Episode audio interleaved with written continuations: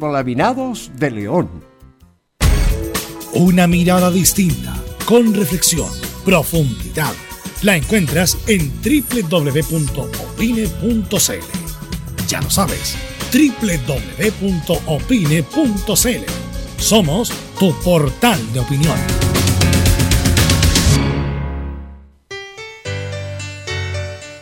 Dolores articulares, dolores musculares, cuídese ¿Sabía que de no tratar a tiempo ese simple dolor, usted será un adulto mayor con serias dificultades en su vida diaria? Para ello, tenemos la solución. Life, el producto natural más efectivo para eliminar todo dolor articular y muscular. Llame ahora al 22 594 05 25 22 594 05 25 Life, la solución. En Radio Portales, de lunes a viernes, de 15.30 a 17.30 horas, Salud Eterna un espacio de conversación y orientación en el mundo de la medicina natural. Consulte con nosotros al 226-139-705. 226-139-705. Pida además su moringa olífera ancestral original de la India. Salud Eterna, de lunes a viernes, de 15.30 a 17.30 horas, en Radio Portales, la primera de Chile en tu corazón. Los esperamos.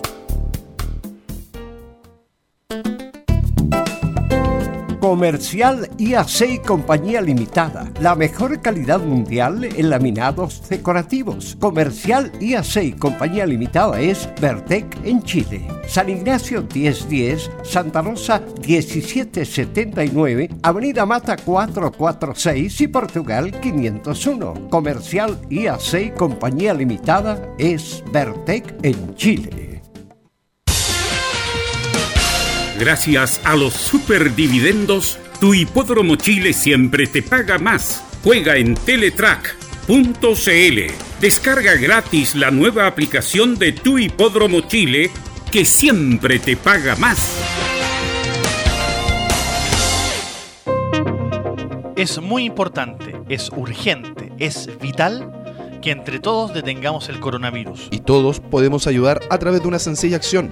Quédate en casa por tu salud, la de los niños y la de los adultos mayores. Sigamos los protocolos que entrega la autoridad de salud y evitemos contagiarnos o contagiar a nuestros seres queridos o a otras personas. Quédate en casa porque es la mejor manera de ponerle fin a este virus. Nosotros te seguiremos informando y acompañando, pero te invitamos de todo corazón que por favor lo hagas. Es muy fácil. Quédate en casa. Quédate en casa. Quédate en casa. Quédate en casa. Quédate en casa. Quédate en casa. Recuerda, al coronavirus lo derrotamos entre todos. Seamos responsables. Es un mensaje de Radio Portales, la primera de Chile. Radio Portales. 1180 en amplitud modulada. Portales. En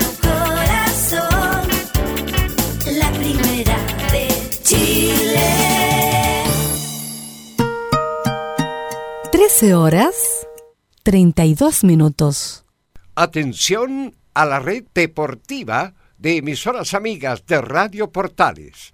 Al toque de gong, sírvanse conectar.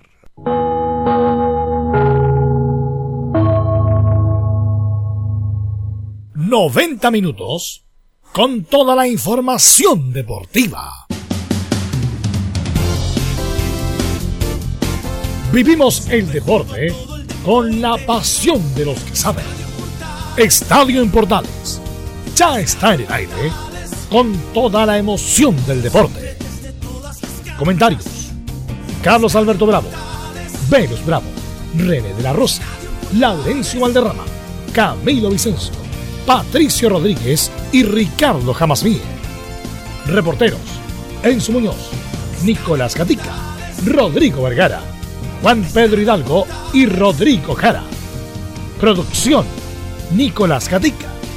Técnicos: Gabriel González Hidalgo y César Navarrete. Edición: Anselmo Rojas. Dirección Carlos Alberto Bravo.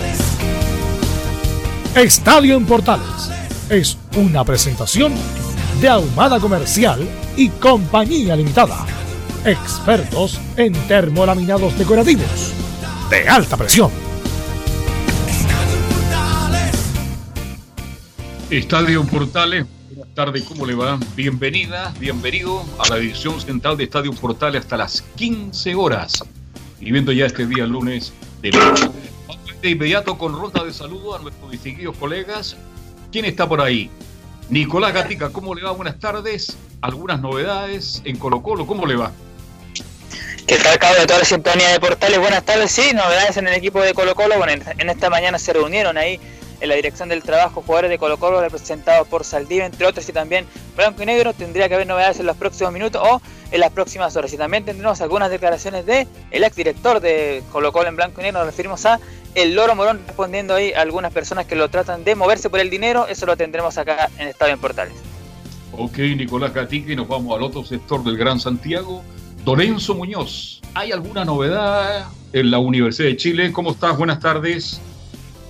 Buenas tardes, Carlos Alberto. En Universidad de Chile vamos a escuchar, al igual que el viernes, palabras de exjugadores que, que abandonaron la Universidad de Chile hace poco tiempo, estamos diciendo a principios de año, y vamos a escuchar la palabra de Johnny Herrera, un referente para el plantel, que menciona cómo le habría gustado salir de la Universidad de Chile, y Leandro Venegas.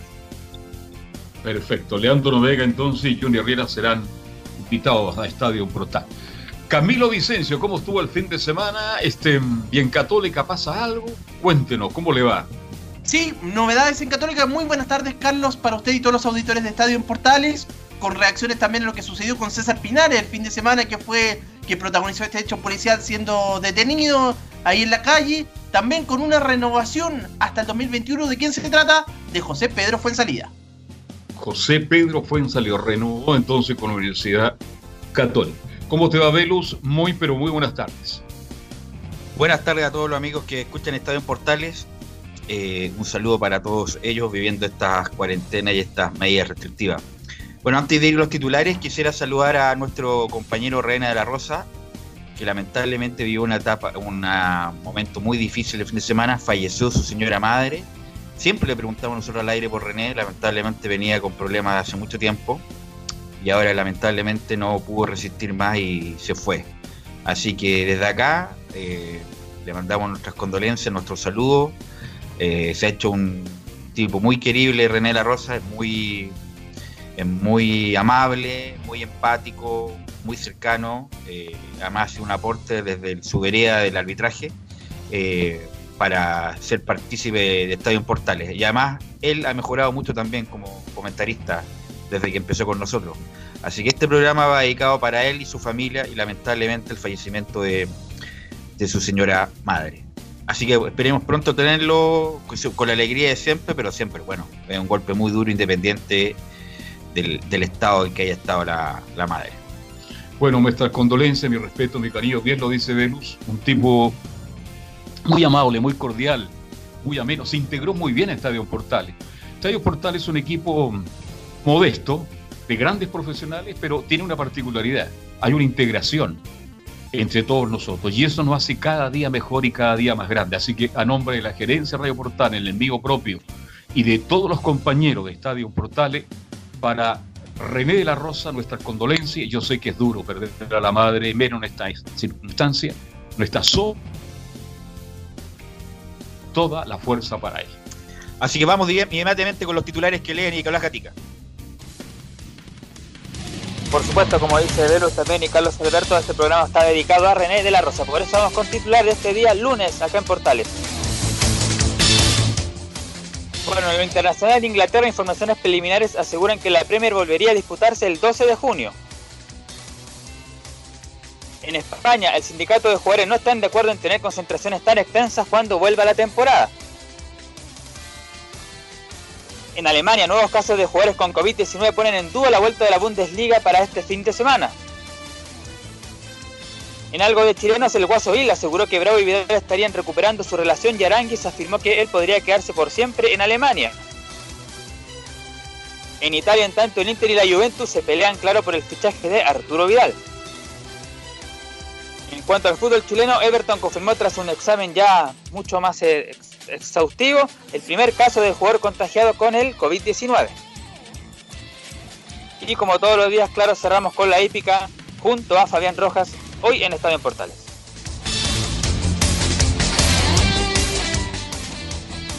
Ok, vamos a eh, hacer un contacto con Fabián Rojas eh, para que ahí se mutee y nos salude, porque tenemos ahí un contacto de lujo. ¿Cómo está Fabián? ¿Cómo está Velus? Un gusto saludarlo y claro, ya está en contacto telefónico, un grande en la preparación eh, de los jugadores de nuestro país y sobre todo esta última década, la década dorada con don José Zulantay Velus, queda en contacto eh, con uno de los grandes entrenadores eh, sub-20 de nuestro país. Perfecto, muchas gracias, Fabián. Este, estamos en contacto entonces con José, que estuvo de cumpleaños en menos de 15 días. Lo saludamos con respeto y cariño. José, te va un abrazo a la distancia. Te saluda Carlos Alberto Bravo. ¿Cómo estás? ¿Qué tal, Carlito? ¿Cómo estás? Un placer saludarte también y a todos los muchachos que están contigo ahí en el programa. Un placer, un gusto que nuevamente vamos a conversar. Hola José, le saluda Velus Bravo. Don José, ¿cómo va llevando esta cuarentena, estas medidas restrictivas, don José? Tratando de cumplir al 100% lo, lo que es el, el orden que se ha dado en beneficio de toda la gente, de- partiendo por nuestra familia, eh, pero siendo responsable porque la responsabilidad nos puede llevar a, a cosas más graves que las que han sucedido. Entonces, tranquilo, he hecho muchas cosas en mi casa, hacía tiempo que no estaba tanto, tantos días seguidos eh, eh, en mi hogar, tú sabes que te- esto de haber sido futbolista, entrenador y haber salido tanto, mucho, viví mucho tiempo fuera de mi hogar y ahora lo he gozado, a pesar de todos los problemas que hay afuera, he gozado de estar en, en mi oficina, en mis cosas, con mi familia, con mi gente. Y haciendo muchos recuerdos, José, ¿o ¿no? De, lo, de su carrera como jugador, de su carrera como entrenador, de todo lo que he vivido, porque hay, está el tiempo. Sí, tengo cosas hermosas, así que aproveché ahora de retroceder un poquito en el tiempo porque dicen que siempre recordar es vivir y yo creo que sí, porque mi vida ha sido tan linda a través del deporte, a través de mi familia, que es bonito recordar y más que todo también me pongo a mirar miles de fotografías que tengo de mi familia, de mis niños cuando estaban pequeños, de ahora ya de mis nietos, de, mi, de toda mi familia. Yo estoy repartiendo. En eso la he llevado haciendo sobres para cada uno de ellos que tengan sus recuerdos. Y siempre viendo fútbol, imagino, José. Eh, ¿Qué te pareció que el CDF, y lo digo porque el medio, que haya recordado el Mundial del 62 y el Mundial del 66, José Solantay? Sí, el, el, el Mundial 62 a mí me trae muchos recuerdos porque yo estuve eh, en los trabajos previos cuando llegó Fernando Riera de, de Francia y partió aquí en Chile con una selección juvenil, porque no era sub-20, una selección juvenil que participaba en Sudamericano en Chile y un cuadrangular en Perú. Y yo fui citado a esa selección, había sido en el año, tenía 17 años, eh, había sido contratado Club Deportes La Serena en, en agosto, me recuerdo, del año 57, y en noviembre y diciembre Fernando Riera me citó a la, a la selección que iba a tener un, una visual sobre todos los jugadores que citó, eran och- 86 para el sudamericano, entonces partí a Santiago, participé en el sudamericano, quedé en los 18 que, jugamos, creo que fui el único de región que quedé. Y muy bonito recuerdo porque ahí fui goleador del equipo aquí, en Chile y en Perú. Entonces, recuerdos lindos, realmente. Y después estando en la, eh, la selección blanca, que fue la antecesora de la selección azul, que fue la- prácticamente la que quedó para el, para el Mundial. Y con- por eso que tengo tanto recuerdo, porque de esos muchachos que estuvieron muchos conmigo ahí, que no pudieron quedar, por ejemplo, Isaguirre no pudo quedar porque se pasó en, en algunos meses, al igual que Jorge Toro. Había un grupo muy bueno, Norino Holanda quedó fuera de esas elecciones, imaginen los jugadores que estoy hablando. Entonces, José, sí, Eh, justamente usted que tiene un testimonio invaluable, ¿qué, nos podría decir de esa época, del método de preparación, de entrenamiento? Y de, bueno, hemos visto muchas, las generaciones nuevas, la- las más jóvenes, se han sorprendido con el nivel de algunos, con el de Eladio Rojas en su momento, con el del mismo Jorge Toro, ahora vimos el del 66 el fin de semana, se sorprendieron con Rubén Marco, en la capacidad física que tenía. ¿Qué nos puede decir que no sepamos de esa época de los jugadores? Bueno, eh, de repente siempre se, se tiende a hacer comparaciones y se dice que a lo mejor los jugadores de antes no, no tenían la, la, la vitalidad, la fuerza con que juegan los, los de ahora. que- pero yo siempre lo he porque antes se usaba más la, la categoría del jugador, el juego individual, mucho, mucho se, se veía. El jugador era muy innato y la preparación física tenía una un orden que no era tan relevante como ahora. Y entonces hay un, por ahí se empareja un poquito la comparación porque ahora la condición física es superior, pero lo futbolístico, cuidado con los tiempos nuestros.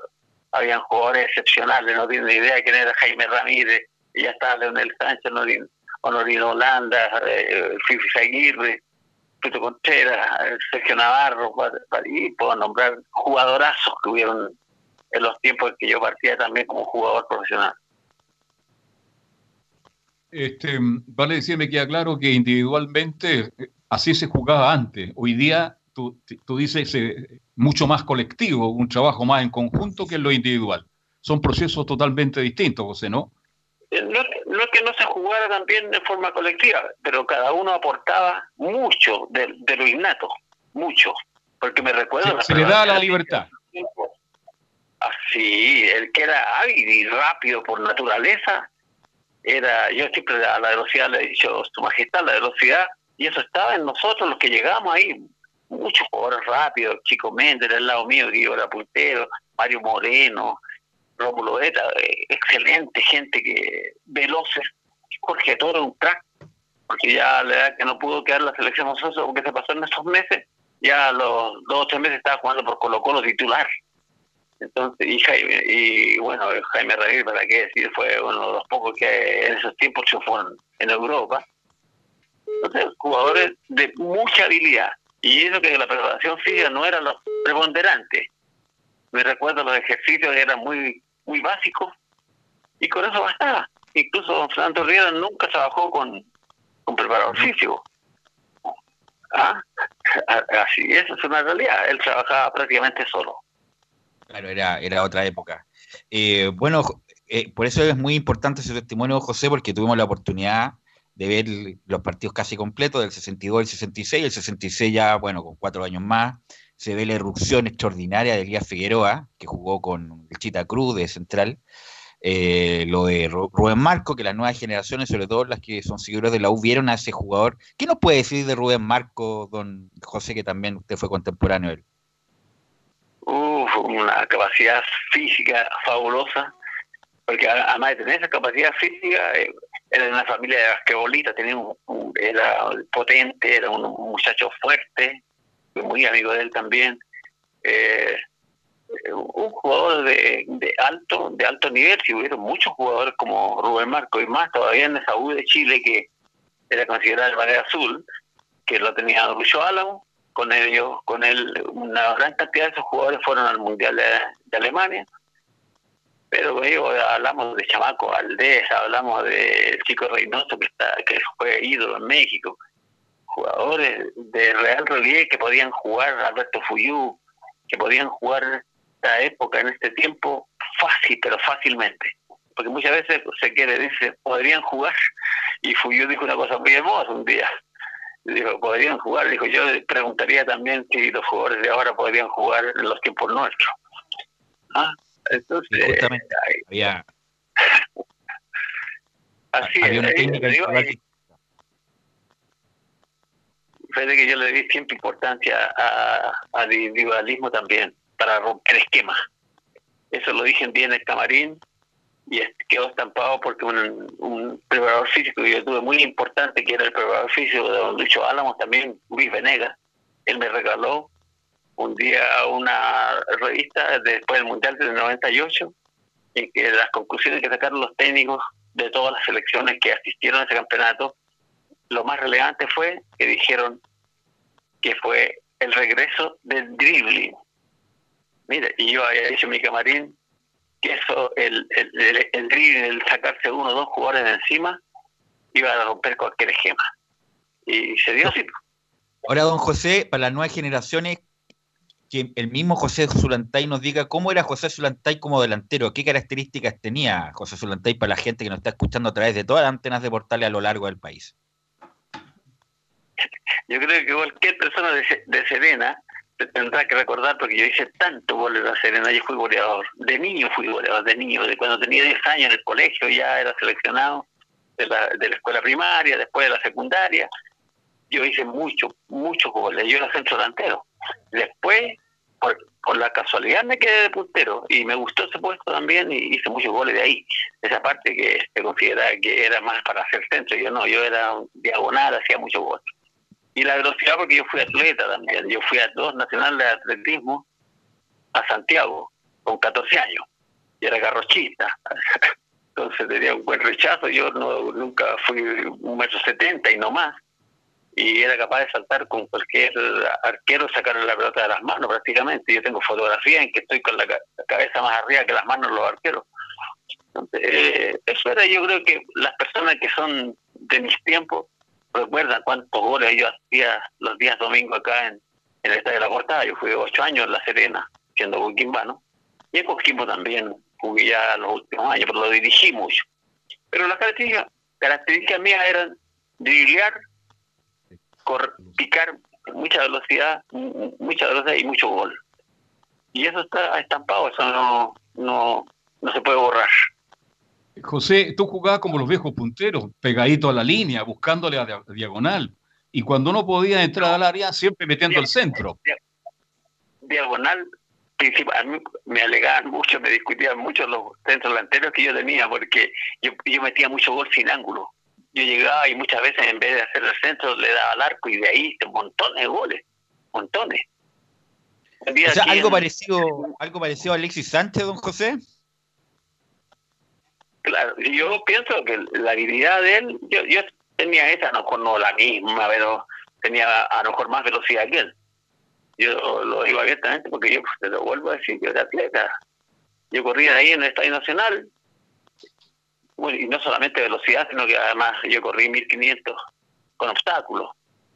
Entonces, y bueno, eh, el- la característica pri- principal es que yo hacía mucho, mucho, mucho gol y de centro delantero yo no era puntero, y fue la casualidad me dejó en la punta por los últimos años. Así es, estamos hablando con el histórico José Zulantay a través de todas las antenas de portales. Eh, don José, bueno, ahora pasando un poco a la carrera de técnico, se le recuerda siempre su, por su campañón en Coquimbo, eh, donde jugó la Copa Libertadores, algo inédito para, para Coquimbo, hasta, bueno, hasta hace poco jugó la Sudamericana, pero bueno, pues no es lo mismo. Usted jugó Copa Libertadores y también el campañón en Cobreloa. De- de su carrera en, en clubes, bueno, le estoy nombrando dos hechos muy importantes, pero ¿qué equipo se vio más representado en el cual haya dirigido José? Fíjate que yo siempre los técnicos cuando he dado charlas a ellos mismos, yo he dicho que cuando le eh, eh, empiezan a decir este equipo es el equipo de ¿ah? a mí siempre me digo los equipos de Sunantay son estos, los equipos, cuando uno se empieza a identificar con eso, es que ha hecho un trabajo con sin salirse de los moldes que siempre tuvo el técnico. Yo me formé siempre una idea de, de- de- un tipo de fútbol que me lo ratificó después la naranja mecánica, mi idea de jugadores polifuncionales que jugaran en dos, tres, cuatro, cinco puestos, de, lo, de, de achicar, de robar la pelota rápidamente a los contrarios, sacarle al básquetbol, leyendo libros de, de Héctor el basquetbolista bueno y gran entrenador, sacando a Sebastián Lazzaroni, eh, eh, porque me encantaban a mí los laterales volantes de los brasileños. Y eso todo lo hice en Coquimbo, lo hice en Serena, que subí el año 87, en 90 subí con Coquimbo, ¿no? y de ahí fui a la Copa Libertadores con el 91, en 92 me fui, ustedes saben, a, a Cobreloa y ahí prácticamente no perdí nunca en Calama, nunca, pero con la misma idea favorita, claro, con los con las este, situaciones especiales cuando hay equipos que uno no los conocía mucho y tratando de buscar siempre a los jugadores cuando fui ya seleccionador, porque la verdad lo dice, seleccionar, busqué los jugadores adecuados para mi sistema. Por eso que se dio esta este cemento grupo que tuve ya en Holanda primero y en, y en Canadá después, que ha sido la base de, de los últimos 10 años del fútbol yo creo que los más exitosos de la historia. Así es. Antes de ir con ese proceso que fue extraordinario, don José, ¿tú, ¿tuvo la posibilidad alguna vez de, o estuvo muy cerca de dirigir algún grande de Santiago en la U Colo Católica? ¿Nos puede comentar alguna algún, cosa sabrosa que haya tenido, alguna posibilidad cercana?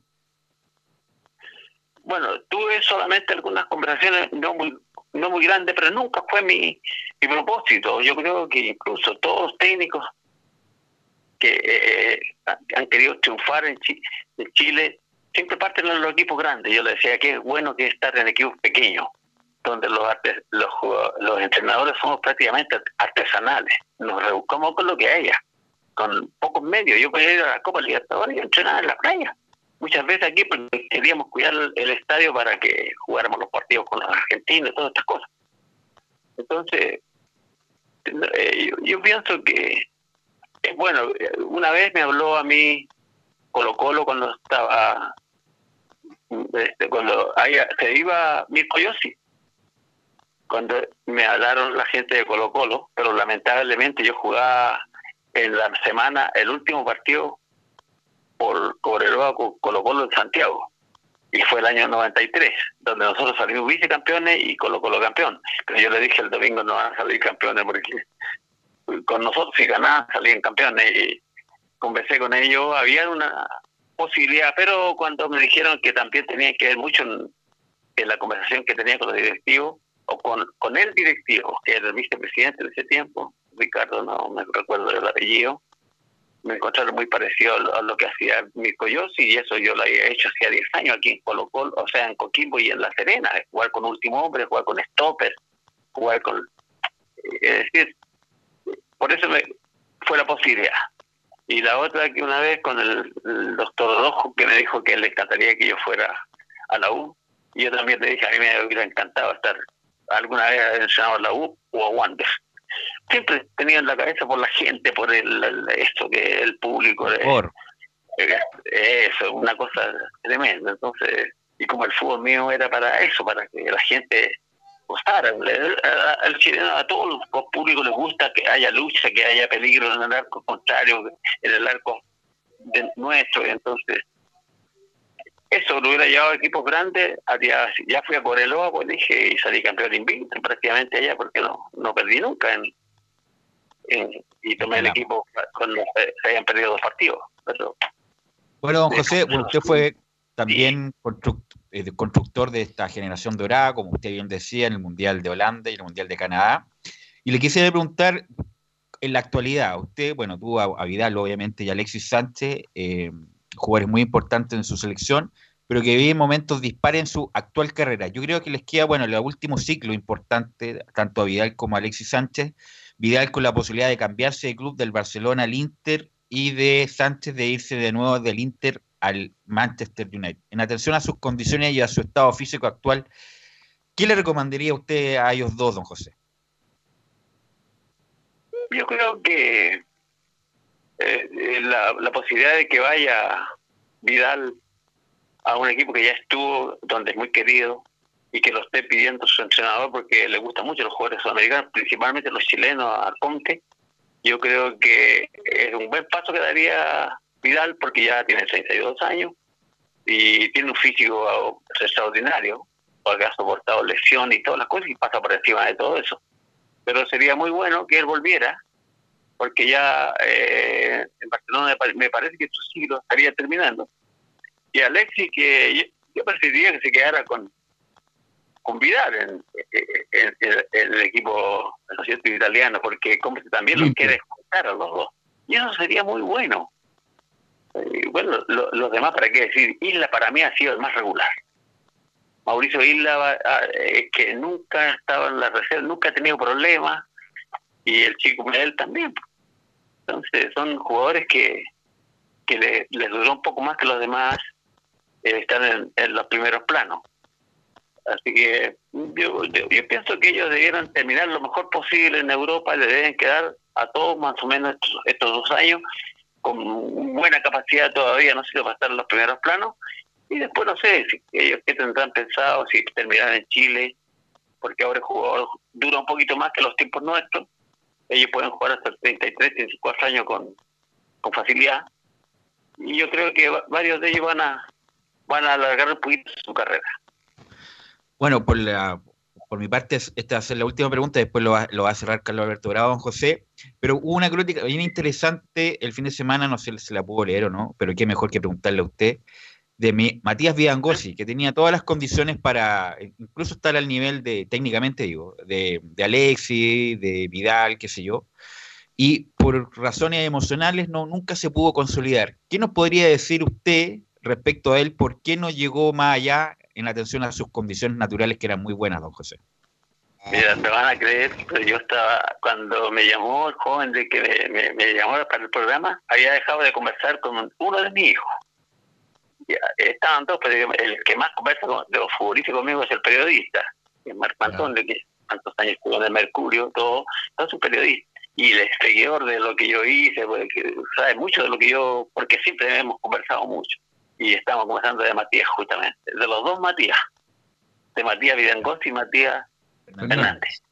Porque a los, conmigo Matías Fernández fue un crack en el sudamericano de, de cuando clasificamos en Colombia. Colombia. Y después, y después claro, fue a la selección adulta. Un jugador de alto nivel. Pero él se fue y a lo mejor era de muy bajito un perfil, muy la parte psicológica que siempre al lado yo, débil, un poco débil. Y eso lo hizo que no termine con las cosas. Él fue considerado aquí el mejor jugador de Sudamérica cuando llegó después de estar conmigo en, en Holanda. Y empezó en Colo Colo después y llegó ahí. Y Matías Vidangosi también, él tiene un problema justamente emocional. Tiene un problema ahí a lo mejor mucho más serio que lo que uno piensa, que lo que uno cree. Son los jugadores que hay que poner la mano en la espalda a cada momento para sacarlo de ese, de ese, de, de- ese, ese momento en que ellos se consideran que no son, se consideran que no son capaces. Yo le di toda la apertura a Viangosi y le busqué también que hiciera por allá, que no anduviera delirando por todos lados, sino que en el momento justo, cuando le decía yo, le qued- te quedan dos jugadores, ya, en cara. Y aquí no te pido nada más, porque yo sé que te lo vas a sacar, o sea, yo le da toda la fe, y la confianza, y además que se la tenía. Y un día estuve a punto incluso de sacarlo, porque llegaba tarde, los entrenamientos, sin ganas. Entonces yo creo que él tiene un problema psicológico un poquito serio. Y pero le dije, mira, te voy a tener que sacar de la selección y me duele el alma, porque lo vamos al mundial. Y te digo por qué, porque a mí me gustan los jugadores aire. Yo le di siempre la habilidad y todos los entrenamientos que hemos hecho va hacia allá, porque muchas veces en el fútbol yo le decía, seis minutos vamos a jugar, el que no se pasa tres es foul. O sea, los obligaba a en ciertas en ciertos momentos, porque todos mis entrenamientos tenían un objetivo. Y, y para qué decir, él para mí fue el jugador desequilibrante más grande que tuvimos nosotros en Canadá. Y Alexis por el otro lado. Entonces yo no tenía un, un medio estos creadores, porque yo dije los creadores por mí están por fuera, que era Alexis por la derecha y por la izquierda Vidangosi. Entonces llegaban de frente el Guaso Isla, Vidal, Medel, que eran los, los, los mediocampistas de contención, pero que llegaban mil veces arriba, porque ese era el trabajo. Ah, Entonces, lamentable de, lo- de los dos Matías, porque Matías Vidangosi tenía, tenía para pasearse en las canchas realmente. Jugador extraordinario. Bueno. José, te que- Sí. se nos terminó el tiempo. Pasó más rápidamente de la media hora y espero continuar contigo conversando los próximos días y desearte lo mejor de lo mejor. Que se cuide. Que se Igualmente. cuide. Espero, espero que hay- hayas tenido un buen cumpleaños. ¿ah? Sí, Uy, fue fabuloso de, de estar de las 7 de la mañana el primer llamado de un muchacho amigo que no fue futbolista, pero un seguidor mío de España. Y después hasta las 12 de la noche, todo el día en el teléfono. Una cosa maravillosa que después uno no tengo el tiempo para darle las gracias a todos los que se acordaron de, de- de mi cumpleaños. realmente Bien, bueno. Yo también, Carlito, ha sido, un, ha sido un placer conversar contigo, con ustedes. Sé que el tiempo se va rapidísimo, en- ya sea en radio o en televisión, pero siempre hay, hay otras oportunidades para que sigamos dialogando lo que ustedes... Por muchas veces más, José. Ojalá que sean muchas veces más. Gracias, José. ah, mucha- muy amable. Un abrazo, cuídate. Chao. Hay que, Chao, hay que cuidarse ustedes también, todos. Hay que cuidarnos todos. un abrazo grande. Adiós. Histórico, histórico José Zulantay con nosotros en Estado en Portales, gracias a la producción de Fabián Rojas, que salió impecable. Gracias, Fabián. Vamos a ir a la pausa, Gabriel, y vamos a volver con el informe de la U Colo Colo y. Radio Portales le indica la hora. 14 horas, 4 minutos. Comercial IAC Compañía Limitada. La mejor calidad mundial en laminados decorativos. Comercial IAC Compañía Limitada es Vertec en Chile. San Ignacio 1010, Santa Rosa 1779, Avenida Mata 446 y Portugal 501. Comercial IAC Compañía Limitada es Vertec en Chile. Una mirada distinta, con reflexión, profundidad. La encuentras en www.opine.cl. Ya lo sabes, www.opine.cl. Somos tu portal de opinión. ¿Quieres tener lo mejor y sin pagar de más? Las mejores series de televisión, los mejores eventos deportivos, equipo transportable, películas y series 24/7. Transforma tu TV a Smart TV. Llama al 973-718989. Twitter arroba Visita www.radiosport.cl, el sitio web de la Deportiva de Chile. Programas, noticias, entrevistas y reportajes, podcast, radio online y mucho más. Todo lo que pasa en todos los deportes lo encuentras en www.radiosport.cl. La Deportiva de Chile en Internet. Termolaminados de León, tecnología alemana de última generación. Casa Matriz, Avenida La Serena, 776 Recoleta. Foro 22 622 56 76. Termolaminados de León. Disfruta las carreras de tu hipódromo Chile estés donde estés, jugando y ganando desde teletrack.cl. Primero, ingresa a teletrack.cl y crea tu cuenta con tus datos. Debes ser mayor de 18 años. Segundo, abona dinero desde tu tarjeta de crédito o cuenta bancaria a través del sistema WebPay. Tercero, juega de forma rápida, simple, segura y sin costos de mantención. Solo debes indicar el hipódromo, luego la carrera, el monto a jugar, la apuesta y el caballo. Finalmente, debes confirmar tu apuesta. Cuarto, si quieres retirar dinero, debes ingresar a retiros. Luego debes ingresar tu RUT y el monto que deseas retirar. Finalmente, confirmar tus datos bancarios para que posteriormente se genere una transferencia directamente a tu cuenta. Ahora ya estás listo para jugar las carreras de tu hipódromo Chile desde teletrack.cl. Y recuerda que gracias a los superdividendos, tu hipódromo Chile siempre te paga más.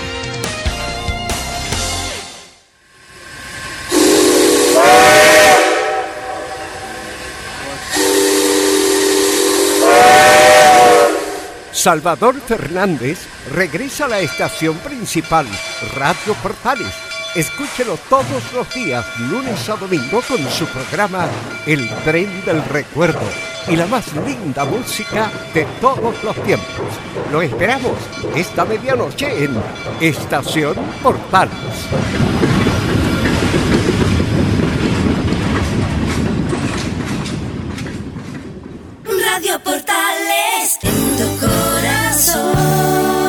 La primera de Chile. Corazón. 14 horas con 8 minutos y vamos de inmediato con Nicolás Gatica para que nos actualice qué pasa en Colo Colo. Eh, si tiene alguna otra instancia con la dirección del trabajo, todo eso nos va a indicar Nicolás Gatica. Sí, bueno, exactamente. Hoy día se juntaron nuevamente las partes, tanto el plantel de jugadores de Colo Colo como la dirigencia de Blanco y Negro. Pero la historia, bueno, que el día, la semana pasada, se, se me dio por parte de la dirección del trabajo que volvieron a tener una reunión, que se juntaron primero el día de miércoles y no prosperó. El día de viernes tuvieron otra reunión donde fue un poquito más eh, alta por parte de, de, Blanco y Negro. Subió un poco la, digamos, la, la puntería de la gente de Colo Colo. Claro, la propuesta de Colo Colo a un 83% de la, de la devolución pero todavía no acepta la gente de, Colo Colo esa, que suceda eso. De hecho, bueno, quienes se juntaron ese día estuvo la gente de Blanco y Negro junto por Harold May Nichols, Alejandro Paul y el abogado Francisco Moya, y en el plantel de Colo Colo estuvo en esa jornada Julio Barroso, Juan Mondoni Insaurralde, Matías Saldía, Pablo Mouche Paredes y Miguel Pinto. Esos fueron los que estuvieron presentes por lo menos el día en esa oportunidad y claro, nuevamente no se llegó a ningún acuerdo en la dirección del trabajo y hoy día finalmente se juntaron nuevamente eh, y esperando ya que por tercera vez puedan hoy día eh, tener eh, esta, esta junta y poder llegar a un acuerdo. De hecho, durante la mañana está ubicado en Providencia, está la dirección del trabajo, y se juntaron nuevamente en esta cita a la gente de Colo Colo y de Blanco y Negro, a la que llegaron, bueno, Harold May Nichols, Paul y el mismo Moya, y en Colo Colo, ya no estuvo, en este caso, Miguel Pinto, sino que estuvieron otros jugadores, estuvo, por ejemplo, eh, Julio Barroso, Insaurralde y Matías Saldivia, pero ellos llegaron primero y Barroso llegó después. Por lo tanto, ahí se, se juntaron y ahora están ahí nuevamente reunidos y hay que esperar, pues hay que esperar porque todavía no sale humo blanco desde ahí, desde las oficinas de, la Dirección del Trabajo. El detalle de esto es que de, los de los seis jugadores que van representando al plantel, un buen dato, ¿ah? cinco terminan contrato en diciembre. O sea, ¿Usted cree que con todo lo que le está pasando Colo Colo le irá a renovar a estos cinco jugadores que van en negociación? Por eso hay que tener cierto respaldo, independiente que puedan tener voz con el plantel, entre comillas. Estos jugadores terminan en diciembre, aquí a la vuelta de la esquina. Por lo tanto, no sé qué legitimidad puedan tener, porque lo más probable es que puedan llegar a un acuerdo. Se les va a pagar en el futuro, obviamente, la parte del, del descuento, pero ya lo más probable es que ya no estén en Colo Colo. No se les va a renovar el contrato, además ya son jugadores más o menos avesado, experimentado. ¿Quién podría asumir eso y por qué Paredes no está? Es la gran pregunta que me hago en este instante, como fue el hombre de la primera línea en Colo Colo, debería estar Paredes ahí en los tribunales del trabajo para defender la posición del plantel. En fin, ahora, ¿quién otro jugador de Colo Colo podría estar? Esa es la gran pregunta del billón en este minuto, Nicolás Gatica. Claro, porque el fin de semana, el día de viernes, cuando no se llegó a acuerdo, estuvieron dos jugadores chilenos, que fue Carmona y Miguel Pinto, y el mismo Paredes, pero hoy día solamente estuvieron los jugadores argentinos, solamente que fueron eh, Juan Manuel Insobral de Matías Elida Mouche, y después que llegó Julio Barroso un rato más, pero de, los representantes chilenos, por lo menos hoy día no, no hubo nadie ahí sentado junto a, a Blanco y Negro, allá en la dirección del trabajo. Bueno, esos nombres, como bien dice Velo, están, yo creo que no siguen el próximo año en Colo Colo, de todas maneras. ¿Qué más, Nicolás Gatica? Bueno, y siguiendo con este tema de, la famosa reunión entre Colo Colo, el plantel y la, dirigencia de Blanco y Negro, uno que salió hace ya un par de días o, las, o semanas, como José Daniel Morón, ex director del Club Social y Deportivo Colo Colo, que estuvo sentado ahí en la mesa de Blanco y Negro, tuvo algunas palabras, algunos descargos tras su salida justamente de esta mesa directiva. Vamos a escuchar algunas declaraciones que dio justamente ahí un medio, eh, Daniel Morón, el Loro Morón, el famoso exportero de Colo Colo, y se refiere sobre este mismo tema del, de, estas reuniones, dice Morón, creo que hicimos la propuesta correcta. Creo que hicimos todo lo que teníamos que hacer en el sentido de que eh, primero hubo una, una propuesta que era un poco casi inamovible, que fue la que al final de cuentas los, los el, resto de los funcionarios eh, eh, tomó, digamos, como, como la aceptó, digamos. Eh, era, una, eh, era una propuesta en la cual eh, había una devolución de, de un 50% de lo que se, se, les estaba reteniendo. Y después a esa propuesta que el, el plantel la recibió, la analizó, que hicieron una contrapropuesta a algo que nosotros pensábamos que era lo que era lo definitivo se le hizo otra propuesta, incluso eh, em, mejorando, digamos, casi sustancialmente eh, la primera. Eh, lo que sí aquí en este tema era un poquito más de largo plazo, la, devolución de los, de los dineros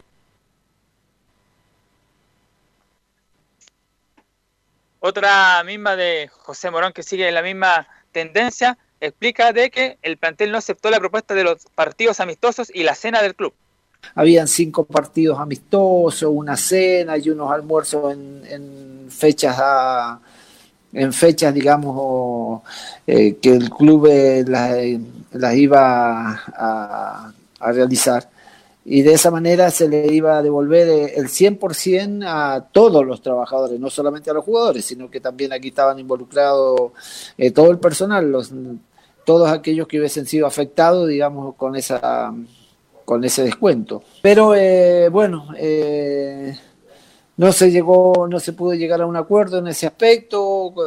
Eh, los tiempos también iban primando porque creo que había un límite de tiempo para poder eh, acogerse a- al tema del, del, seguro de cesantía por los trabajadores, ¿no? algo así. Y, por eso es que, bueno, eh, se, le había dicho a los jugadores que hasta cierto día esperaba el club que tuvieran una respuesta.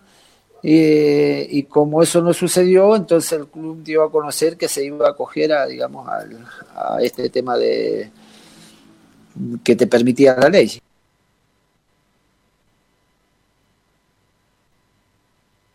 Gatica.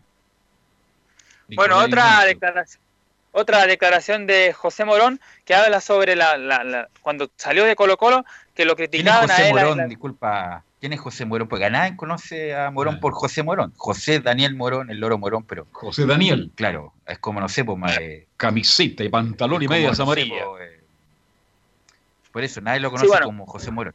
¿A usted le gustó como Daniel arquero? Morón, Buen arquero. el loro Eh, Morón, Nicolás Gatica, ¿me permite un segundo? Por eso, bueno, después vamos a hablar internamente. Gatica saca, me saca más canas que mi sobrina. Eh, sí, buen arquero, eh, gran, gran achique. eh, pues sabemos que no era bueno atajando penales, pero era un buen arquero y llegó en el momento pic de su carrera a Colo Colo para reemplazar a, a Roberto Rojas. Fue figura en el arco. Tal vez uno de los arqueros que más recuerda justamente en la historia Colo Colo a José Daniel Morón. Loro Morón. Ya, Nicolás, adelante.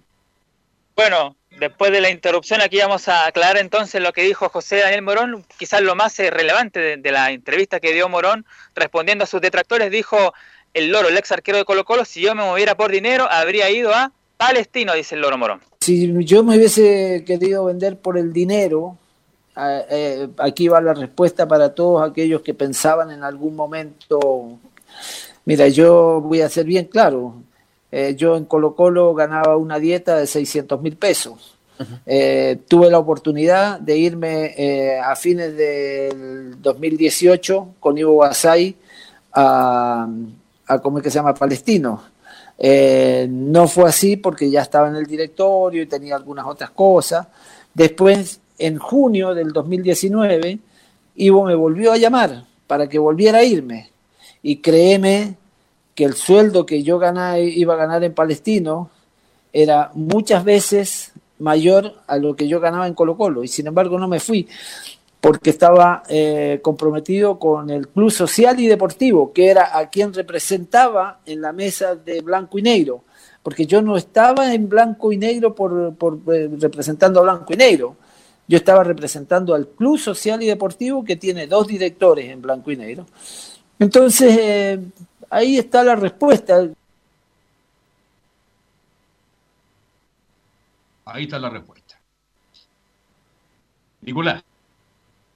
Sí, pues ahí está entonces las Sí, declaraciones más relevantes de... No, ahí está la declaraciones más relevante de José Daniel Morón, el ex portero de Colo Colo y ahora ex director de el Club Social y Deportivo ahí en la mesa de Blanco y Negro. Así que por lo tanto, bueno, Colo Colo está a la espera de esta reunión entre el plantel y Blanco y Negro y vamos a ver en la tarde qué va a pasar.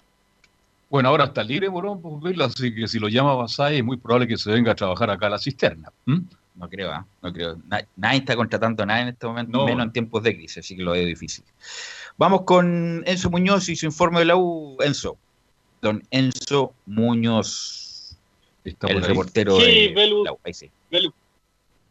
Sí, como, como lo adelantamos, eh, vamos a escuchar las palabras de primero de Johnny Herrera, el ex arquero azul, que, que no tuviera una buena salida del cuadro universitario, a pesar de, de ser una de las máximas figuras que tiene eh, el conjunto laico con uno del, de los jugadores con más títulos precisamente en la U. Escuchemos que, porque la primera que vamos a escuchar tiene que ver con el retiro. Le preguntan cuándo podría ser su retiro a todo esto. Escuchemos lo que dice Johnny Herrera Muñoz. Independiente que la U no, no, no quisiera contar conmigo, eh, o sea, mi intención siempre fue como jugar hasta que me aburra. eh.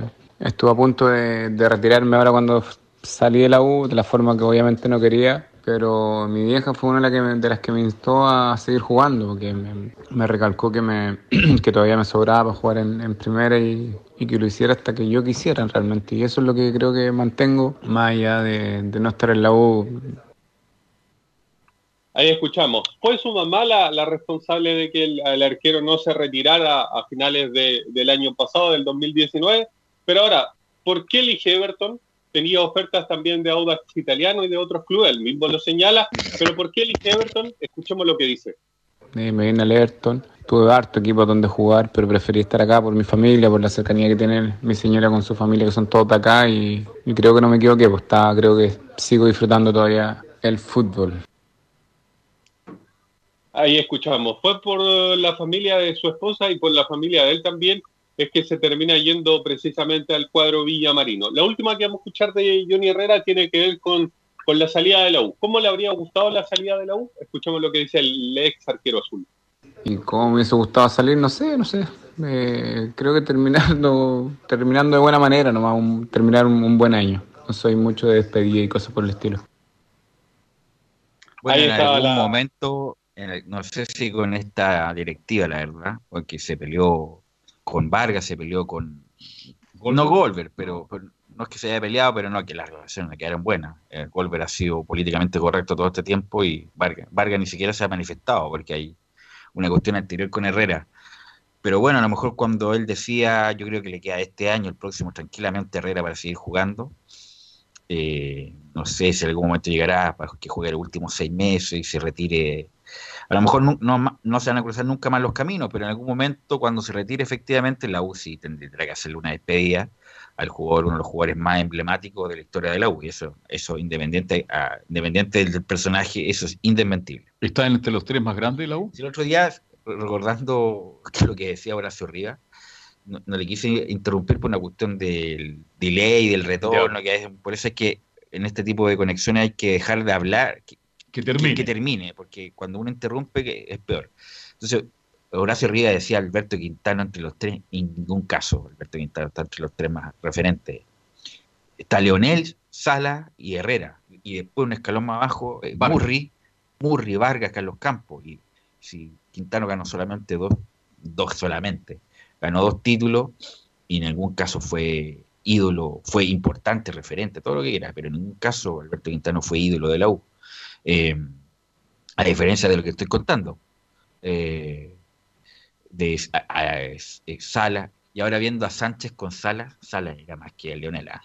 Es que no es Sala mucho más que, que todos los delanteros del fútbol chileno. No, pero más que Leonel, Leonel Sí. era medio bru- bru- brutito en algunas cosas, gran jugador, una zurda. ¿Quién soy yo para decir algo Leonel? Pero por lo que vi el fin de semana y del 62, era un buen jugador Leonel con una zurda y le pegaba todo al arco, eh, pero Sala era más talentoso Más, que Leonel. más- más técnicamente Sí. hablando, más Entonces, talentoso. ento- volviendo al tema, Leonel, Sala, Herrera. Después Murri, Vargas, Rivarola, eh, en- en- Carlos Campos, ah, en ese sentido. Pero eh, Quintano en ningún caso en sus Muñoz.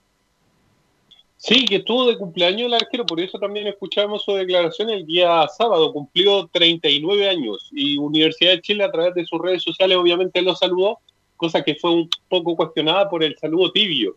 Lo voy a leer para que ustedes puedan dar su opinión obviamente. El samurái bajo los tres palos, toda una leyenda azul. Felices 39, Johnny Herrera Muñoz. Ese fue el saludo que le dio Universidad de Chile, que Hay que- algunos hay que-. Hay recordar eh, cuando le quisieron dar una como una placa para el partido con Everton, el- fue uno de los últimos partidos que jugó la U en el Nacional, o el último partido que jugó la U en el Nacional, hay que recordar todo lo que pasó esa semana, porque Herrera no, que estar recibiendo plaquetas de estos tipos, le dijo otra cosa en todo caso. No, no, no, con, con la, con el recibimiento le hinchaba me conformo, justamente, y la, y la U no hizo nada, justamente No por eso, pudo, porque no para, para no tener el rechazo de. Herrera ahí en, en el estadio. Y bueno, tenía que saludarlo y bueno, ojalá que esto se componga en algún momento porque obviamente Herrera merece todos los reconocimientos de parte Los hombres cambian, las instituciones quedan. Ojalá hayan cambio y ahí pueda tener Herrera un tiempo para jugar y despedirse. Enzo Muñoz. Sí, escuchemos una declaración que tiene que ver con Leandro Venegas, que también se fue del cuadro azul a finales del año pasado, que llegó posteriormente a Palestino. Escuchemos lo que dice sobre su salida de la U. El técnico me quería, por lo que yo supe hasta el último momento, él estaba empujando para que me quedara, pues que se toma la decisión, no hablé nunca más con él, nunca más nunca más tuve una, una, una, reunión con él, una charla y bueno, quedó ahí. Pero bueno, son cosas que, que uno va aprendiendo. Del fútbol tienen esas cosas y, y bueno, lo tomé de esa forma. Bueno, eh, el, el, lado B, Enzo, es que ganaba mucha, ganaba mucho en atención el ajuste económico de que venía la U. Es feo hablar de plata, ¿eh? Eh, pero ganaba... ¿20? No, ganaba 15. 15 era mucho. Mucha plata. Mucho, mucho, mucho en este momento. Entonces, eh, no sé si habrá querido bajarse la mitad, que igual es un buen sueldo, siete palos, imagínense. Oh. Pero bueno, la uno quiso y yo creo que hizo bien porque independiente de la entrega de Venegas, que fue extraordinaria, pero la U necesitaba otro tipo de delantero, un tipo que supiera parar la pelota en algunos momentos y controlarla. Es un, además, para Venegas es mucho más útil en otro tipo de equipos que juegan el contragolpe, que se la arreglan con un solo delantero, que las peleas, pero Venegas en espacios más cortos siempre se le. Se Tuvo le, problemas se con, le, con la pelotita. Se le complicó en sueños. Sí, y lo último, ya para, para ir finalizando, tiene que ver con algo que nos recuerda nuestro productor, que, que han pasado ocho años, fue un 10 de mayo del 2012 que la U goleó 6 a 0 a Deportivo Quito por la Copa Libertadores, de, el Libertadores después de perder 4-1 en la ida. Así que un importante recuerdo para los azules. Yo me, me imagino que ustedes se acuerdan perfectamente de ese momento. Estábamos ahí, pues. Gran partido Fernández. Gran partido. Y saben que un gran partido, por eso es importante, porque la U terminó marcando con dos defensas. Uno era el Pepe Roja y el mejor partido que le vi en la U, Paulo Magaláes. La gente no se, no se recuerda. Gran proyecto. Pero Paulo Magaláes hizo un gran, una gran labor marcando prácticamente en mitad de cancha justamente el Pepe Roja, porque la U necesitaba ir a buscar el triunfo. Fue un, un, la verdad fue una sinfonía de la U en esa época en su pic de rendimiento futbolístico. Gracias Enzo, ¿ah? mañana nos encontramos. Buenas tardes. Y vamos con Camilo Vicencio, que hay noticias, hay noticias en Católica de una renovación muy importante, Camilo. Tal cual, hay noticias, eso es lo más reciente, noticias dentro de la cancha, noticias respecto a, la renovación de José Pedro Fuensalida, eh, que, final, que terminaba contrato ahora en junio y se le extiende hasta diciembre del 2021, es decir, dos años, eh, dos años más, por lo menos dos años y medio. Ese va a ser el, actual capitán de la Universidad Católica que continúa en el equipo cruzado. ¿Se acuerda que en algún momento él dejó, durante este periodo, dejó abierta la posibilidad de, a lo mejor, de partir al extranjero como un último contrato, decía Estados Unidos, por ahí? Bueno, se queda finalmente hasta el año 2021. Eh, José Pedro Fuensalía y precisamente él comunicó eh, esta información de que se queda en la Católica. Hola a todas las cruzadas y a todos los cruzados. Quería comentarles que estoy muy feliz, muy contento porque he renovado mi vínculo con el club. Seguiré un tiempo más en la Universidad Católica, así que estoy bueno, muy contento y muy agradecido de la institución, de los dirigentes que, que quieren que yo esté ahí y también obviamente siempre a mis compañeros y a la gente con la que trabajamos, que son muy importantes obviamente para poder lograr este tipo de cosas. Así que nada, les mando un abrazo grande, a seguir cuidándose y espero que pronto podamos vernos en un estadio de fútbol. Abrazo. 30, 35 años tiene José Pedro Fuensalía, así que Ahí terminaría... está el. ¿Sí? 35 años, Carlos. No, es que la pregunta, Pedro. Camilo, para ti, Camilo y para Velus, eh, el Zapa está en un buen nivel todavía, pero ¿estaba para ir afuera? Yo creo que va a ir a, a, mercado emergente, pero mucho mejor que Católica la haya renovado hasta el 2021, me parece perfecto. Pero a mercado emergente, Estados Unidos, estaba todavía, obviamente.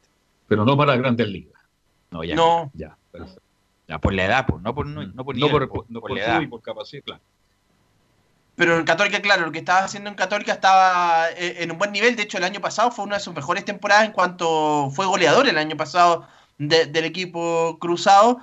Ahora, bueno, y también siendo utilizado en varias posiciones, ahora como, como lateral derecho durante esta época con el técnico Ariel Holland. Así que eso es lo eh, de José Pedro fue en salida, pero este fin de semana también tuvo otro hecho eh, otro hecho más en el ámbito policial, esta situación protagonizada por César Pinares, eh, que fue detenido en la comuna de, La Reina. Él alega que no hay pruebas. Estaba junto a otros amigos ahí y dicen que, bueno, ¿sí? ¿Camilo? Sí, Velus. Es que eso de no hay prueba, mire, es como cuando un, carabinero le saca un parte y no hay cámara. El carabinero es ministro de fe, es lo que dice el carabinero contra caso el, Pinares. No, es que él tiene, tienen que mostrarlo prueba. El carabinero lo vio en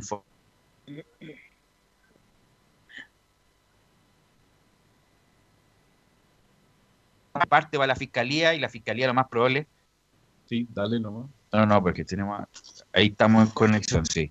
Sí, sí. Eh, bueno, ahora, ahora sí. Lo que decía es que el carabinero es ministro de fe, por lo tanto, el que consta un hecho del carabinero y ahí la fiscalía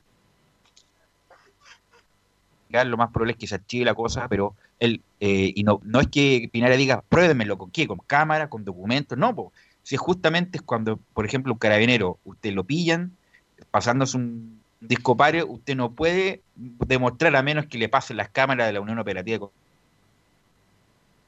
lo que dice el carabinero, el carabinero, porque el carabinero es el ministro de fe, por lo tanto se equivoca al decir este caballero Pinares, muéstrame prueba. Si justamente la prueba es la flagrancia con la cual fue descubierto Pinares. Además que llamó la, eh, fueron eh, funcionarios municipales que llamaron a carabineros, mi estimado Camilo Vicencio. Sí, porque ellos fueron los primeros que, que, que lo vieron a César Pinares en la comuna de, La Reina y bueno, ya tienen que llamar a carabineros, ahí eh, lo insulta a César Pinares a, los funcionarios policiales y también, bueno, eh, se le acusa de, esto estar bebiendo alcohol en la calle y también de, mm, y, también de insultos a, carabineros. Eh, así que esa es la situación de, Pinares, quien quedó, como decíamos, citado al juzgado de policía local para los próximos días y Católica en un comunicado dijo que, bueno, le va a prestar asesoría legal al jugador. Bueno, eso lo vamos a ampliar mañana, eso lo vamos a ampliar mañana eh, cuando tengamos más tiempo, que tuvimos media hora de interesante entrevista con, con don José Zulantay. Gracias, Camilo. ¿ah? Ya nos encontramos entonces, Velo, muy, muy buenas tardes para todos. Gracias, Enzo Muñoz desde Cerro Navia. Gracias, Enzo. Buenas tardes. Gracias, Nicolás Gatica. Eh, nos conectamos nosotros internamente a las tres para que esté atento. ¿ah? Ok, nos vemos y luego ampliamos. Recordemos que no hubo acuerdo, pero eso lo ampliaremos en las próximas ediciones de Estadio Portales. Ok, mañana a contar de las 13.30 horas. Vamos a la pausa, Gabriel, y volvemos con el bloque de la hípica con Fabián Rojas y Carlos Alberto. Radio Portales le indica la hora. 14 horas 31 minutos. Termolaminados de León, tecnología alemana de última generación. Casa Matriz, Avenida La Serena, 776 Recoleta. Foro 22 622 56 76. Termolaminados de León. ¿Quieres tener lo mejor y sin pagar de más? Las mejores series de televisión, los mejores eventos deportivos, equipo transportable, películas y series 24/7. Transforma tu TV a Smart TV. Llama al 973-718989. Twitter arroba El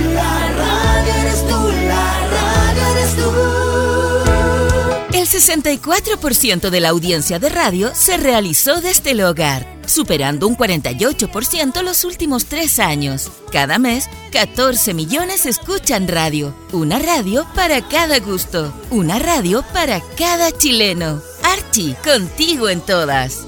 Fuente Ipsos, Análisis Radios, marzo 2020.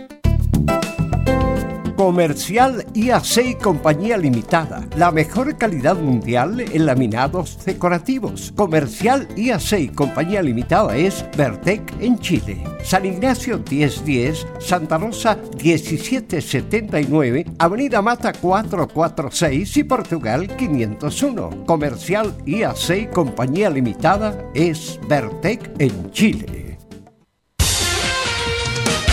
Gracias a los superdividendos, tu hipódromo Chile siempre te paga más. Juega en Teletrack.cl Descarga gratis la nueva aplicación de Tu Hipódromo Chile que siempre te paga más.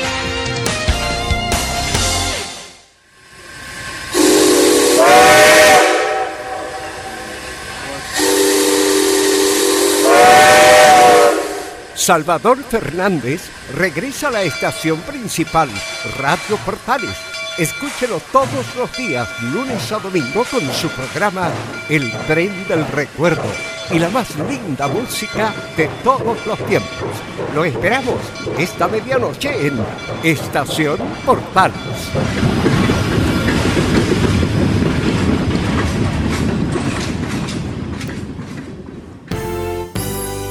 1180 en amplitud modulada. Radio Portales en tu corazón, la primera de Chile.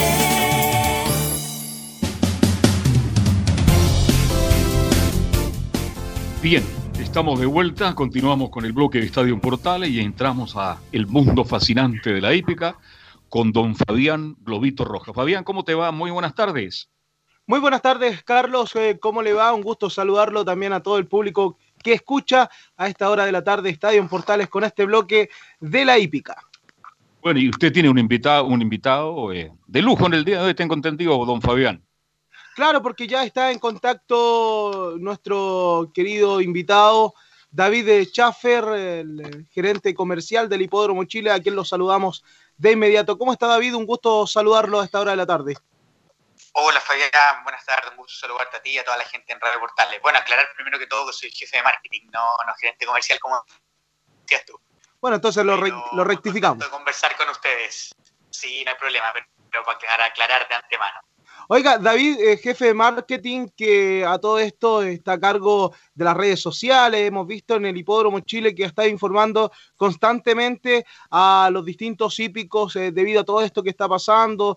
Eh, muchos hípicos en- entusiasmados para que vuelva la hípica, pero el Hipódromo Chile también eh, señalando las actividades que, se están realizando, esto del simulcasting, cuando abrieron una, una caja para que también puedan realizar cargas y también cobrar dineros que tenían en las tarjetas. Eh, cuéntenos algo más porque usted es quien maneja todas las redes sociales del Hipódromo Chile. Exactamente, bueno, una de las tantas labores que tenemos que hacer, aparte de toda, ver toda la publicidad, toda la gestión, toda la gestión comercial, todo lo que tiene que ver con, con el marketing propiamente tal, también una de, mi- una de mis tareas precisamente es las redes sociales. Eh, de hecho, yo mismo veo eh, todo el Facebook, Instagram, Twitter y obviamente nosotros estamos constantemente informando a todos nuestros seguidores, nuestros clientes de todas las actividades que van pasando, todas las, eh, todas las cosas que estamos realizando. Obviamente también hoy en día, dada la contingencia, solo comunicando el simulcasting, pero hemos hecho varias actividades entretenidas, por ejemplo en Instagram, eh, bueno, porque Instagram porque es como la plataforma que se- más se está moviendo hoy en día, pero eh, hemos hecho varias actividades interesantes, por ejemplo hicimos un torneo de jinetes donde la gente iba y votaba por su jinete favorito, donde ganó el Mágico Torre, hemos hecho también eh, un filtro especial donde la gente se muestra con su cara y le aparece que es campeón triple coronado palmeño mes, eh, también estamos también en Spotify, donde pueden escuchar la misma música que se escuchan en, en un día de carrera normal. Y lógicamente seguirnos en Facebook, Instagram, Twitter. eh, y, lógicamente también seguir las plataformas de juego online, que es teletrack.cl y. Claro, David, en este tiempo en donde lamentablemente, producto de la pandemia, creo que algo inusual, más de un mes eh, sin actividad hípica, pero que las redes sociales han sido pilar fundamental para mantener informados a todos los hípicos y el Hipódromo Chile, en este caso, ya no teniendo carreras, pero sí eh, tienen un ingreso, eh, esto quiere decir todos los hipódromos, debido al simulcasting. Ustedes se han enfocado bastante en entregarle una completa información a todos los participantes o más bien a todas las personas que ingresan a la página con los programas desde Estados Unidos eh, para, para la entretención también. Ayer nos hicieron llegar muchos mensajes que había mucha gente eh, viendo la, la red eh, Teletrack, observando las carreras de, de Estados Unidos. Exactamente, o sea, dada la contingencia, lo único que va quedando es eh, de carrera a los que amamos la hípica y necesitamos necesitamos ver hípica por un tema de deporte, más que todo de, de amor al caballo y a la hípica propiamente tal, está precisamente el simulcasting, donde ahí toda la gente puede jugar, para Estados Unidos, Suecia, China, eh, ahora también Brasil, etcétera. Y para nosotros lo más importante es entregar siempre información. El público juega según información. A mayor información del caballo que tiene, más va a poder jugar y más destinar monto para poder jugar. Por lo tanto, es fundamental para nosotros el, el hecho de entregar toda la información. De hecho, ahora el- tenemos los programas de Estados Unidos, de Brasil, con, con el tours.com, que exactamente los mismos programas de carrera que uno ve impresos en la revista cada jornada de carrera nuestra, el Tour.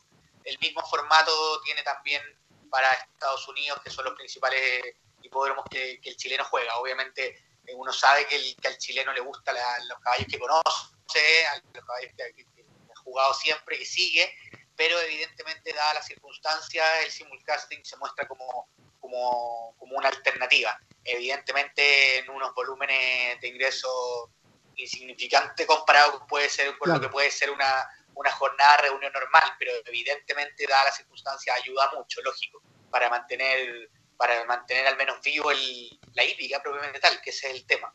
Pero evidentemente algo que le hemos hecho mu- mucho esfuerzo, mucho foco y, lógicamente eh, eh, dada la- el contexto nacional y mundial es lo que se está haciendo hoy en día.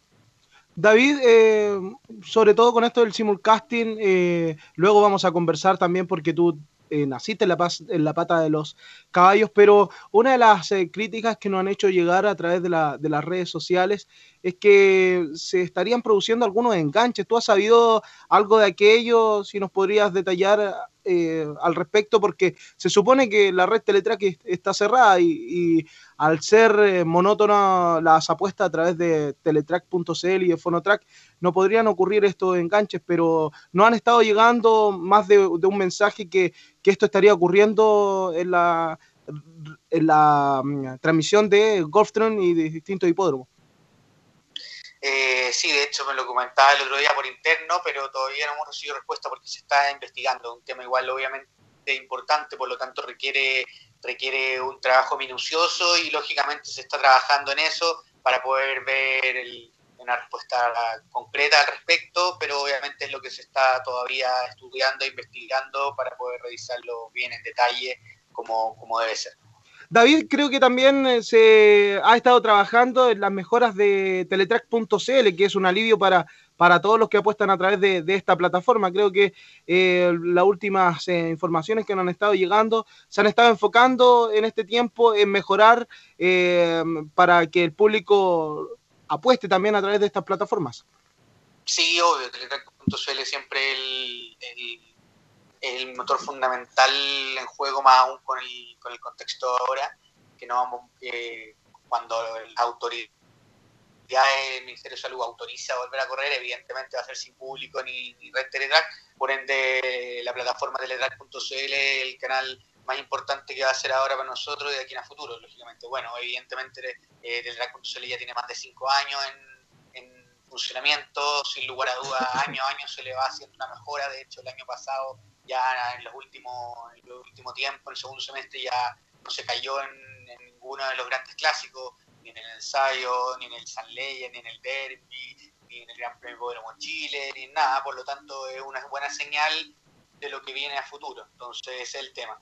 Lamentablemente nos llegan todos los días mensajes que deberíamos bajar la carga a 5.000, a 3.000, porque la gente pueda cargar de menor monto, sin embargo, precisamente ese es el motivo de por qué no se ha caído, dado que al estar así, eh, entre comillas, menos gente está participando, el- al simultáneamente, por lo tanto no se cae. Ahora, ¿cuál es el consejo? En vez de estar llenando de a 5.000, 5.000, 5.000, que el hípico igual uno sabe, que igual uno tiene un presupuesto y no se va a salir de eso. O sea, uno tiene, por darte un ejemplo, ponle 10 lucas para jugar en toda la reunión, bueno, cárgala esa, haz esa recarga desde el principio, que te dure toda la reunión y estás jugando toda la jornada, pero, pero la invitación es esa, es a unirse a jugar por teletrack.cl porque es la manera más rápida, más simple y más segura.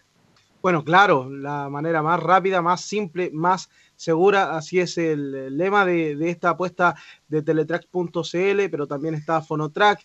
Bueno, David, eh, ya cambiando de tema, eh, tú también eres propietario de unos finas sangres de carrera, pero ¿cómo comienza todo esto? Tu, tu padre también fue preparador, ¿no es así? Claro, bueno, yo nací metido en la paz de los caballos literalmente. Yo nací el año 88, tengo 32 en enero, 19 de enero del 88. Y precisamente ese año ya mi papá con mi tío, su hermano, que es también socio dentro de todo, eh, eh, ya partieron con, con caballo.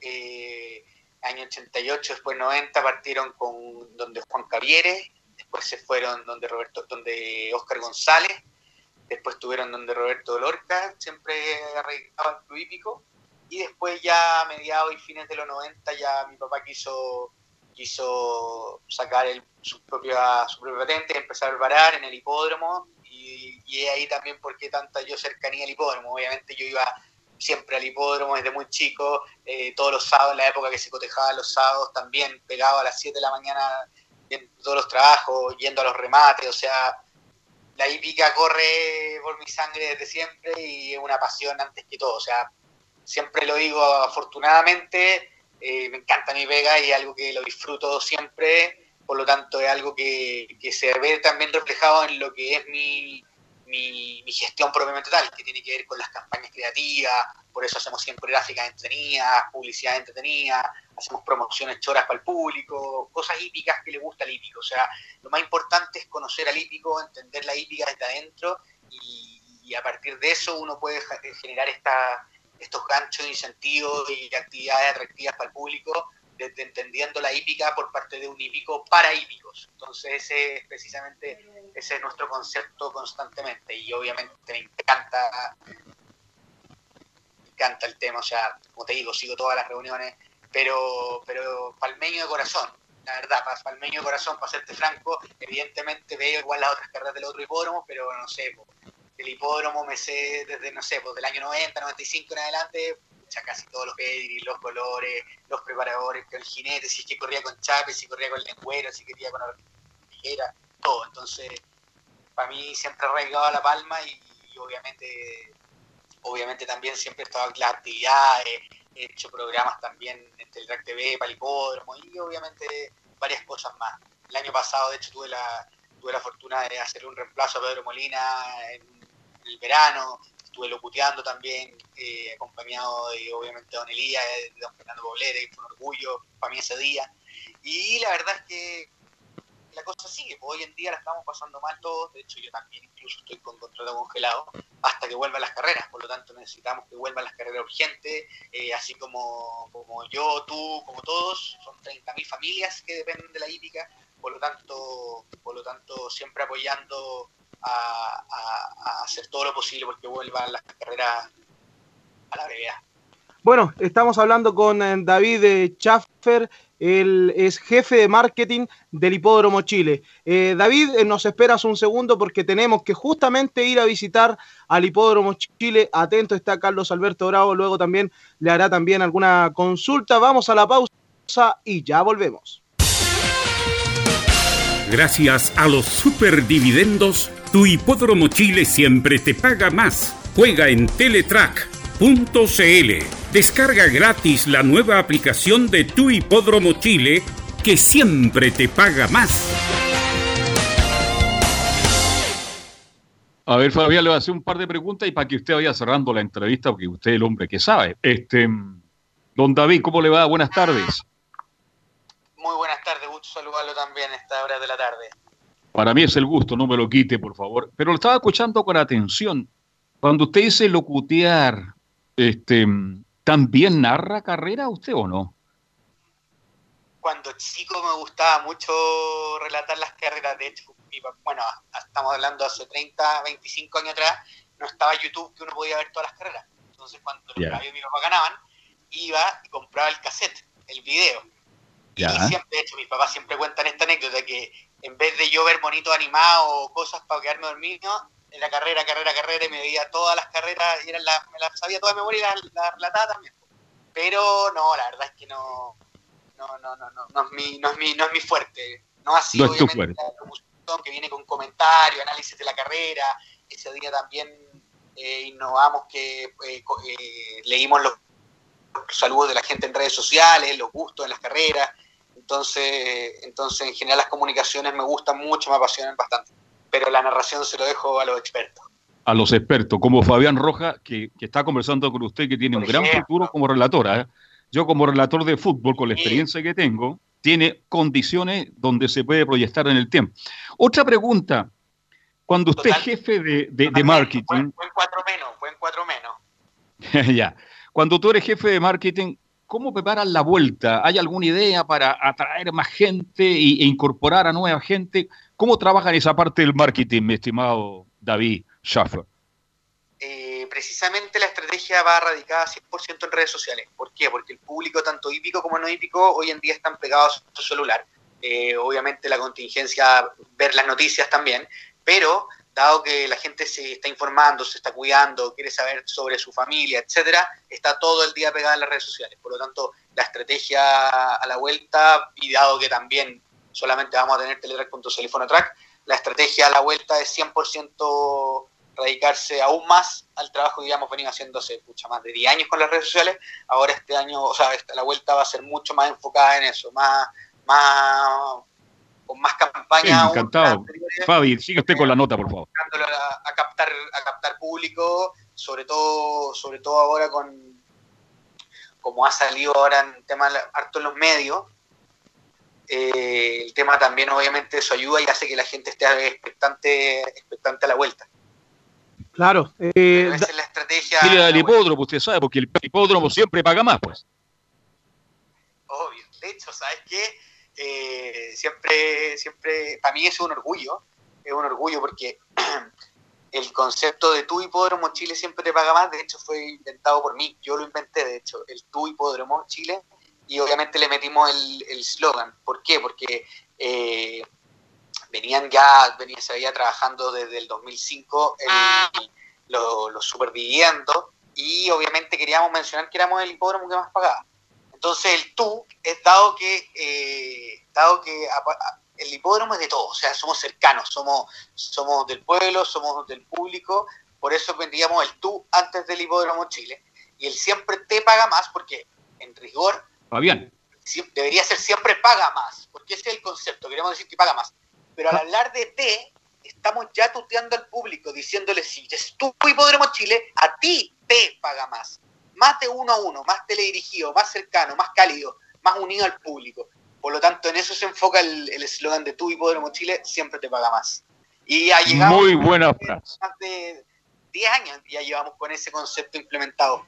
Partimos en inicio del 2010 porque yo hice mi práctica el 2009 en el hipódromo, de octubre, al, de octubre a diciembre del 2009, para el San Leyer que ganó Juan Linda, y, y, y después seguí, po, y ahí hasta ahora. O sea, estuve el 2011, me fui por cambio de circunstancias, pero eh, trabajando en otro lado, igual yo le seguía viendo toda la gestión de redes sociales de manera remota y, con boleta mensual nomás.